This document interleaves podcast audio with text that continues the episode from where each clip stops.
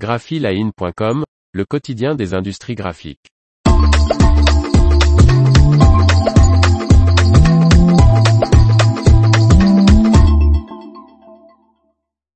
Le PDG d'UPM depuis 20 ans prend sa retraite. Par Faustine Loison. Partant à la retraite, Jussi Pessonen cédera sa place de président-directeur général du groupe finlandais UPM en 2024.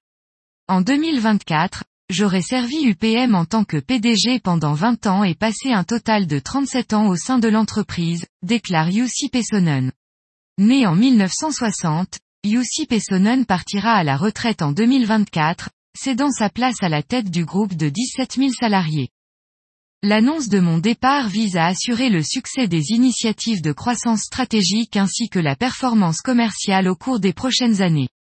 Le PDG du groupe coté au Nasdaq Helsinki fait notamment référence au projet d'une nouvelle usine de pâte à papier Paso de Los Toros, en Uruguay, dont l'achèvement est prévu au premier trimestre 2023, et à la construction de la raffinerie de produits biochimiques à Lena, en Allemagne, qui devrait s'achever à la fin de l'année 2023.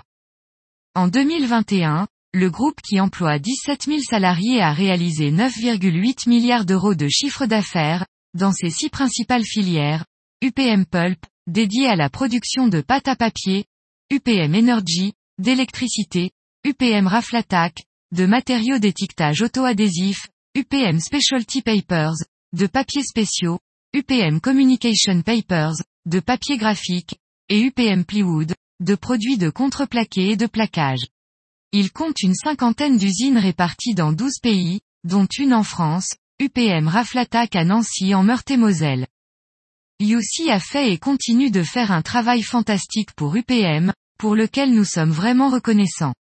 Nous savions que ce jour viendrait, mais regrettons néanmoins sa décision, a déclaré le président du conseil d'administration d'UPM, Björn Walros.